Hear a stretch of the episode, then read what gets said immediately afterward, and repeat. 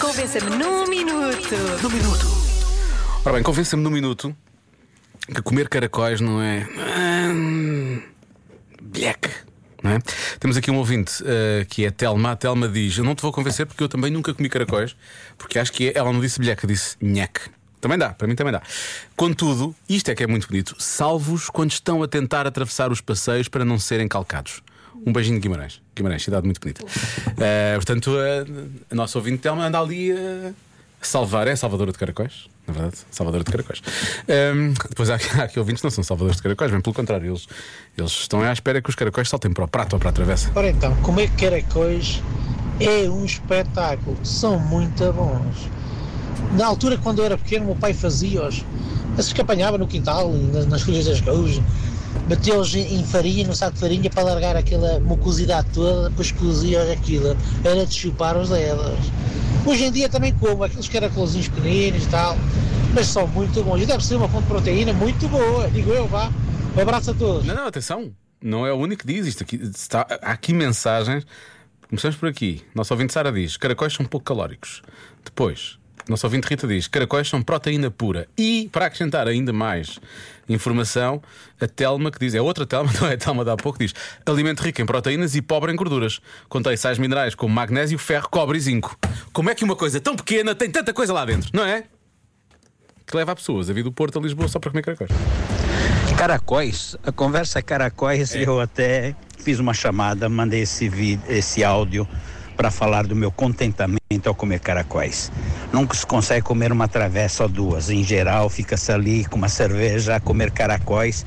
Eu vivo no Porto, vou do Porto a Lisboa, principalmente a zona do de Oeiras tem um lugar espetacular para se comer caracóis.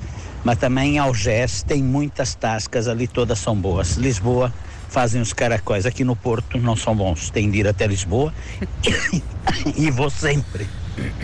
Sempre para comer caracóis. Eu percebi isso, porque eu também vou sempre ao Porto para comer francesinhas.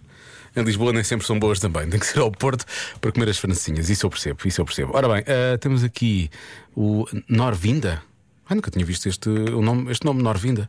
Caracóis e coentros. Já estou a salivar. Portanto, fica logo a ideia na cabeça, não é? Isso é quase passar esse sentimento do salivar para outras pessoas. Agora fiquei quase com vontade. Pensei em coentros e pensei. Não foi em caracóis, pensei em ameijos, por acaso. Mas, mas também comecei a salivar.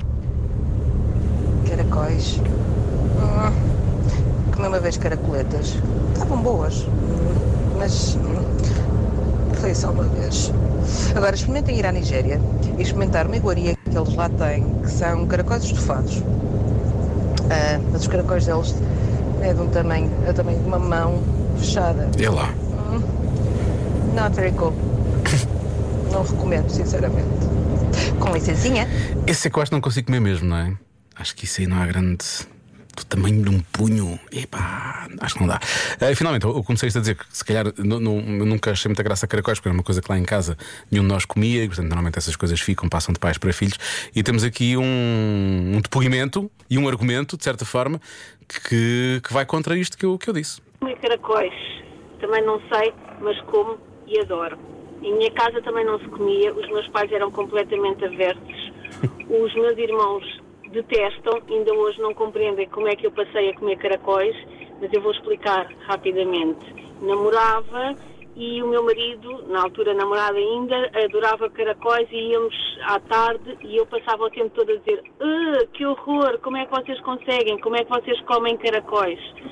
E assim foi passando, entretanto casámos, eu fiquei grávida e o meu sogro fazia os caracóis. E eu, grávida, comecei a adorar o cheiro dos caracóis que o meu sogro fazia.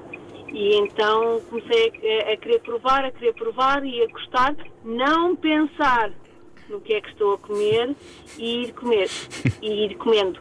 O meu marido, depois, sempre que o meu sogro não cozinhava ou isso, andava à procura de caracóis porque eu queria comer com desejo de grávida. Beijinho. Isso é giro, é uma história gira. E, e se calhar foi uma coisa que continuou, não é? Não foi só dessa altura. Portanto, eu, obrigado, Andréia, pela mensagem.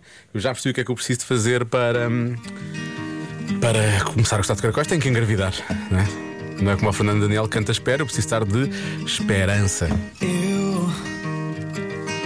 Não, Rite Marta, Rite, estás a ver? obrigado, obrigado.